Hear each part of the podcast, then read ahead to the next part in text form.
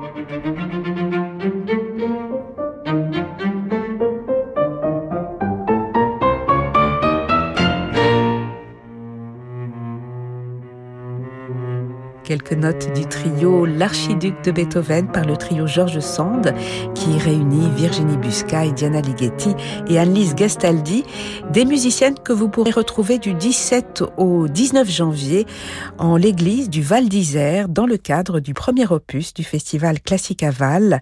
Rendez-vous pour le second opus du 7 au 10 mars. L'Or sur Radio Classique. Le disque est un lien privilégié tissé entre les artistes et leur public et nous en sommes le relais au service des uns et des autres, écrivent Samuel Engebart et Ronan Khalil, car le disque, ils y croient tous les deux encore aujourd'hui au point d'avoir créé un nouveau label, Octave Records, dont le tout premier opus vient de paraître, euh, un opéra imaginaire, un programme tout à fait original, créatif autour de la musique à Hambourg en 1700, enregistré avec l'ensemble Acte 6.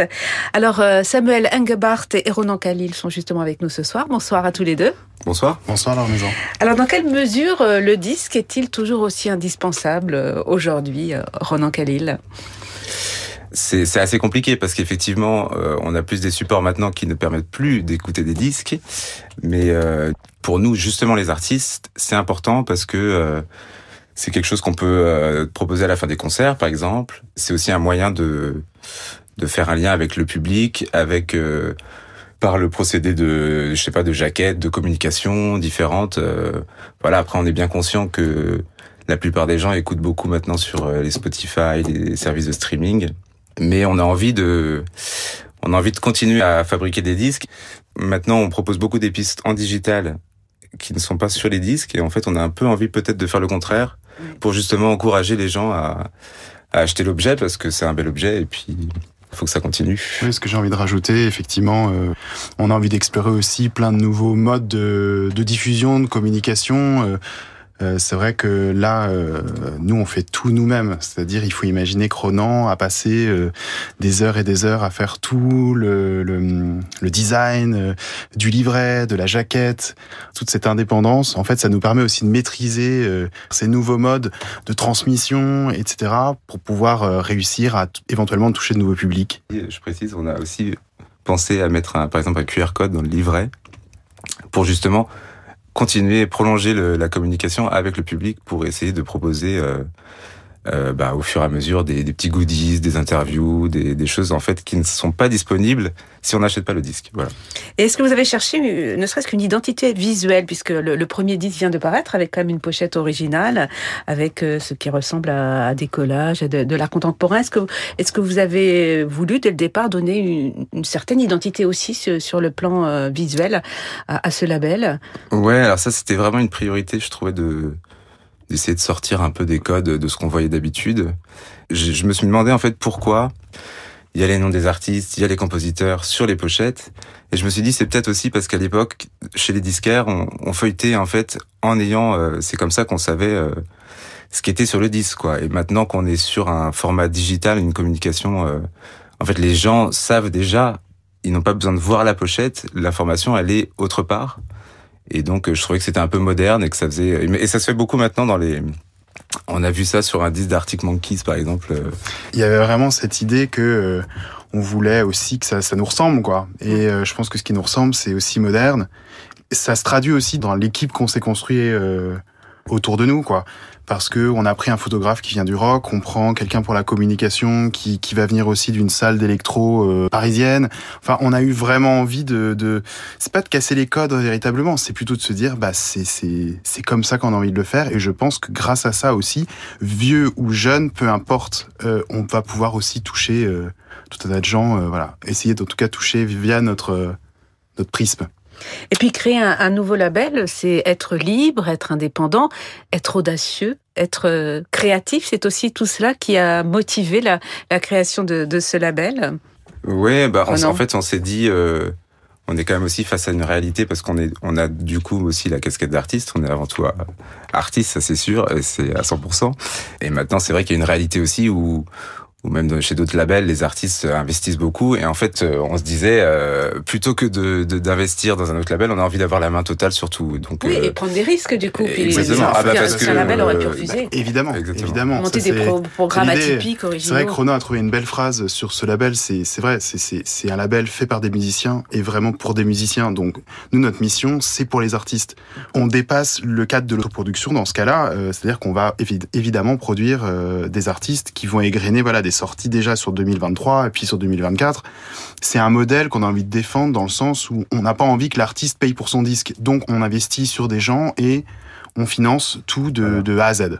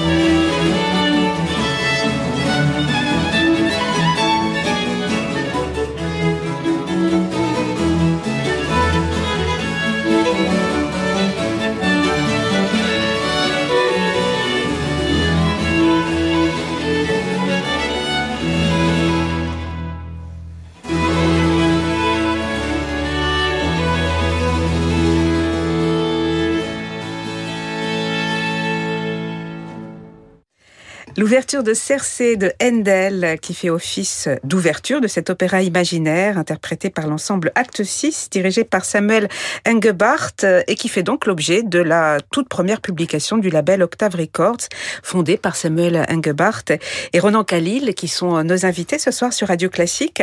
Alors c'est un programme original, euh, conceptuel, imaginatif, qui brise un petit peu les, codes, et c'était important pour un premier opus justement de, de présenter quelque chose d'assez pertinent, d'assez atypique euh, Oui, tout à fait. Je pense que ça va dans le sens de toutes les démarches qu'on a, que ce soit pour le design dont on parlait, aussi les démarches, je veux dire, de nouvelles communications ou éventuellement euh, les modèles de financement. Je pense que là, c'est pareil, c'est-à-dire que artistiquement, du coup, on peut prendre des risques. On, nous, on l'a pas vu comme un risque, c'est-à-dire qu'on s'est dit, voilà, en fait, ce, ce, ce programme, il il nous tient à cœur, on a envie de le faire. Euh, c'est clairement une manière pour nous de, de, nous affirmer euh, sur des projets atypiques via ce label-là, ça c'est sûr, et via aussi notre identité artistique euh, d'acte 6.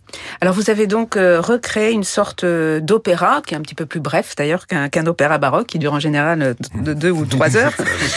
vous avez emprunté à, des compositeurs qui sont liés à Hambourg, et plus précisément à l'opéra de Hambourg, l'opéra du marché aux oies, comme on, l'appelle en français, qui a été créé en, 1678. C'est donc une institution très importante de l'histoire de la musique allemande. Oui, tout à fait. C'est vraiment véritablement le, le premier opéra allemand euh, public. C'est-à-dire que n'importe quelle personne peut venir acheter son billet, euh, comme aujourd'hui à l'Opéra de Paris ou dans n'importe quelle maison d'opéra euh, française ou européenne. C'est aussi voilà la première fois qu'on va entendre des, des, des opéras dans la langue allemande. C'est-à-dire qu'avant, l'influence de l'opéra italien est tellement gigantesque elle dépasse évidemment euh, les frontières de l'Italie, et notamment en Allemagne. Dans toutes les cours d'Allemagne, la plupart du temps, ce sont des opéras faits en italien, et d'ailleurs on appelle les compositeurs italiens en résidence dans certaines cours pour écrire. Euh, là, euh, véritablement, en 1678, avec le premier opéra qui ouvre la première saison, Adam und Eve, de Tyler, eh ben, c'est un choc parce que pour la première fois, on a des opéras qui sont en langue vernaculaire et ça, c'est prodigieux. Et à l'époque, euh, Hambourg, aux alentours de 1700, c'est une ville très importante, un, pôle culturel très important où, l'on donne beaucoup d'opéras, où des compositeurs italiens d'ailleurs présentent aussi euh, leurs opéras, où des Allemands vont, créer dans, ce genre-là. Alors pour le culturel, ça c'est certain. Euh, en fait, la conjoncture est plutôt favorable à Hambourg à ce moment-là parce que il y a à la fois c'est une ville de commerce et euh, donc autant dire que la manne financière de la grande bourgeoisie, parce que aussi Hambourg à cette époque est une ville euh, libre du Saint-Empire, donc elle peut elle-même, en tout cas, avoir un conseil municipal qui, à ce moment-là, est dirigé par des grands bourgeois qui veulent se donner l'apparat presque d'une aristocratie et qui vont investir pour un opéra. Euh, donc il y a déjà ça. Effectivement, on est aussi dans un, une accalmie, on va dire, euh, à ce moment-là de, politique, puisque la guerre de 30 ans vient de se, se finir et que, euh, bah voilà, ça c'est prospère. Ça va donner euh, pendant 60 ans 250 à peu près créations d'opéra, dont 35 les 10 premières années.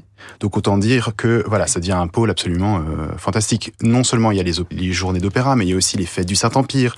Il y a toutes les réceptions diplomatiques euh, pour justement élargir le rayonnement euh, d'Hambourg à ce moment-là. Donc pendant 60 ans, l'opéra est un lieu de très important politiquement et artistiquement. Oui, ça c'est sûr. Se croisent à ce moment-là beaucoup beaucoup de des compositeurs de l'époque très connus, Telemann, Kaiser, évidemment tous les Italiens. On va penser à Agostino Stefani qui paraît aussi dans le dans le disque. Euh, il va y avoir Matheson, enfin voilà, toutes des personnalités extraordinaires, quoi. Voilà. Et, et, du coup, à Hambourg, à l'opéra de Hambourg, on chante en allemand, on chante en italien, et quelquefois les deux langues, se mélangent au sein d'un même spectacle. Il y a ce, cosmopolisme euh, qui se traduit, que vous avez d'ailleurs traduit dans cet enregistrement, Samuel Engebhardt. Oui, oui, c'est-à-dire que le biglottisme, de toute façon, ce, qu'on appelle du coup euh, les deux langues en même temps, c'est une des particularités du style euh. On voit pas ça ailleurs.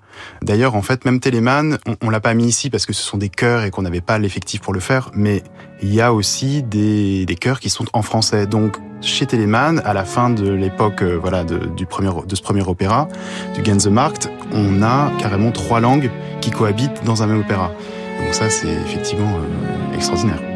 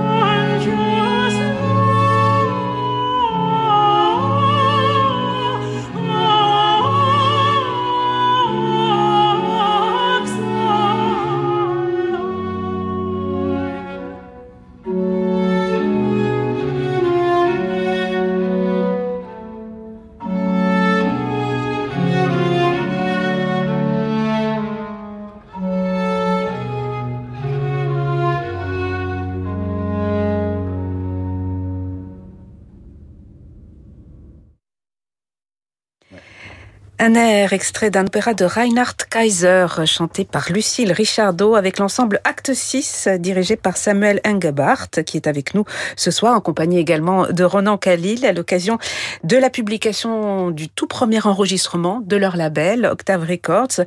Cet opéra imaginaire, euh, inspiré par euh, des œuvres de compositeurs qui ont rayonné à Hambourg au tout début du XVIIIe siècle. Un petit mot sur euh, cet orchestre, cet ensemble Acte 6, que vous avez fondé d'ailleurs tous les deux. Ronan Khalil. Ouais, c'est parti euh, pendant une triste période, c'était le, confinement, mais en même temps, ça a eu des bons des bons côtés parce que ça, en fait, on s'est dit, bah, on n'avait rien à faire déjà, et on était chez nous, et puis on s'est dit, c'était un projet qu'on avait en tête depuis assez longtemps, mais c'est vrai que la situation, le fait qu'on faisait pas de concert, qu'on savait pas non plus ce qui allait se passer, parce que euh, au tout début, euh, c'était pour les artistes, c'était quand même très compliqué de de savoir euh, ce, qui, ce que ça allait donner, quoi, euh, notre métier. Et donc ça nous a fait réfléchir et on s'est dit, bah c'est maintenant que bizarrement dans une période où on pensait que tout était euh, fini, nous on a pensé bah, à la suite, quoi. alors c'est un ensemble, il y a un ensemble d'actes 6, mais c'est aussi un peu plus que ça. C'est une sorte de collectif, on, préfère dire, parce qu'on a envie de toucher à tout. Et puis c'est surtout un, une bande d'artistes qui s'aident les uns les autres et voilà. Effectivement, en fait, sortir de, du baroque, c'est important. D'ailleurs, comme pour le label, en fait, on n'a pas envie de faire que du baroque. Hein. Euh, je crois mm. que aussi, on a déjà des, on va des collaborations avec des artistes pour faire des musiques beaucoup plus tardives. Euh, par exemple euh, bah, Par exemple, là, on peut pas, on peut pas encore tout vous dire, mm. mais euh, bon, il y a un programme éventuellement Wolf qui va se faire. Là, il y a du Gabriel Fauré. On va faire ah beaucoup de mélodies en fait aussi. Et puis, bon, ça... Vous avez, en tout cas, vous en tant qu'altiste, Samuel Engebart, vous vous jouez à la fois du, du répertoire baroque, mais vous avez joué aussi du répertoire. Voilà, c'est ce que j'allais dire. C'est que effectivement, Ronan fait du clavecin, mais moi je fais de l'alto et j'ai d'abord et avant tout un diplôme de, de CNSM en alto moderne, donc j'ai fait aussi beaucoup beaucoup de répertoire beaucoup plus tardif.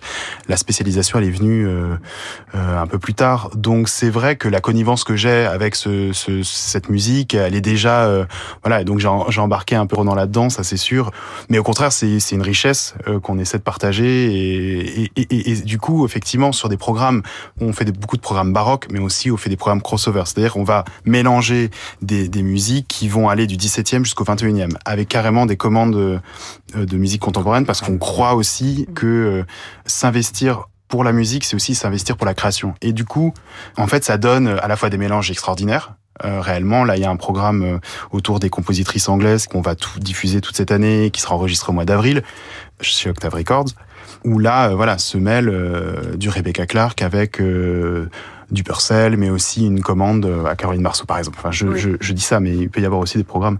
Bon, tout ça pour dire que oui, ça crée en fait des rencontres extraordinaires. Là, euh, on a euh, Julie Dessin, notre notre gambiste, qui rencontre par exemple la Dame Laloum dans ce programme-là. L'idée aussi, c'est de justement que les artistes, parce que nous aussi, bon, à part Acte 6, on, a, on, on joue dans d'autres ensembles, enfin, on, on, fait de la musique de chambre, mais on fait, on fait du clavecin, du baroque, et en fait, l'idée, c'est aussi d'avoir un, un collectif où les gens peuvent sortir un peu de ce qu'ils font euh, toute l'année et euh, justement peut-être prendre un peu plus de risques. Mm. Voilà, à savoir par exemple, il y a le disque d'Anaïs Bertrand euh, qui fait beaucoup de baroque par exemple et bah là bah, elle fait un disque, c'est de la mélodie française 19e, 20e voilà, moi c'est pareil aussi, je suis classiniste mais j'ai commencé un peu de piano forte et du coup je me dis ah bah le label, c'est l'occasion de peut-être enregistrer du piano forte parce qu'en fait, je pense pas qu'un label me m'accueillerait pour cet instrument. Je pense qu'il est important, c'est de euh, sortir de ses zones de confort, prendre des risques, puis comme ça, tout le monde est content parce qu'en fait, les artistes sont contents et je pense que le public aussi mm. le voit aussi quand les gens prennent des risques. Et je pense que le public aussi est de plus en plus friand de ce genre de programme euh, qui croise un peu les, les univers, les époques, à, partir du moment où cela est fait de façon euh, euh intelligente et, mm-hmm. et, et, sensible. En tout cas, ce qui est le cas dans ce magnifique premier enregistrement. Le deuxième opus de d'Octave Records, il est déjà en boîte ou Il est déjà en boîte. Oui, il est déjà en boîte. Il sort fin mars 2023. C'est encore de la musique ancienne. Euh, ce sont des miserere inédits d'Alessandro Scarlatti par l'ensemble Escadron Volant de la Reine, notamment avec Maëlys de Villoutret, de nouveau Eugénie Lefebvre, Antonin Ronde-Pierre, euh, dirigé par euh, Antoine Touche Et Ronan Khalil, on vous, en, on vous entendra dans un enregistrement à venir, puisque vous n'étiez pas Eh sur ben, je cette... serai dans le troisième, euh, ou quatrième. Quatrième, voilà. voilà. Mais en tout cas, merci beaucoup à tous les, tous les deux, Samuel Engebart et, et Ronan Khalil, d'être passés nous voir. On va se quitter avec un, un nouvel extrait. Alors, c'est, on a écouté l'ouverture, on va écouter la dernière plage, le, le final de cet opéra imaginaire, un délicieux duetto de Téléman qui nous permettra d'entendre les deux autres chanteurs de ce programme, à savoir Eugénie Lefebvre, que vous citiez tout à l'heure, et Étienne Bazola. Merci beaucoup. Merci à vous. Merci, Laure Maison.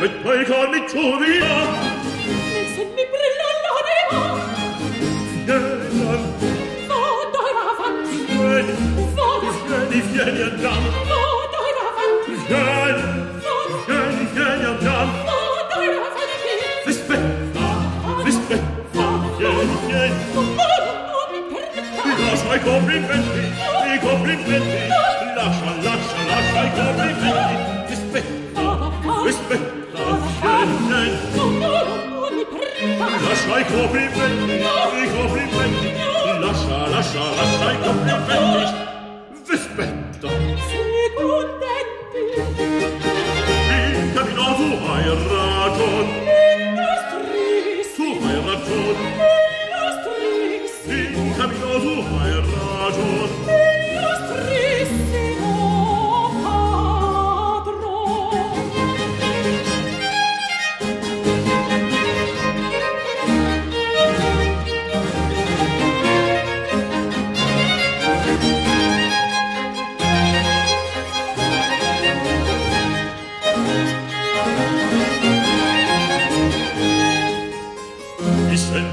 buen gloria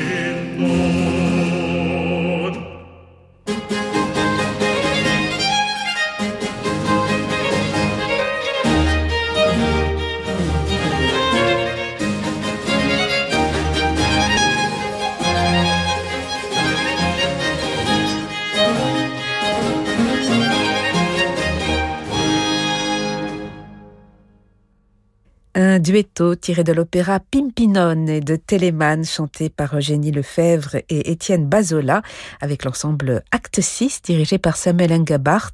Un extrait de cet album, Hambourg 1700, tout premier album publié par le nouveau label Octave Records.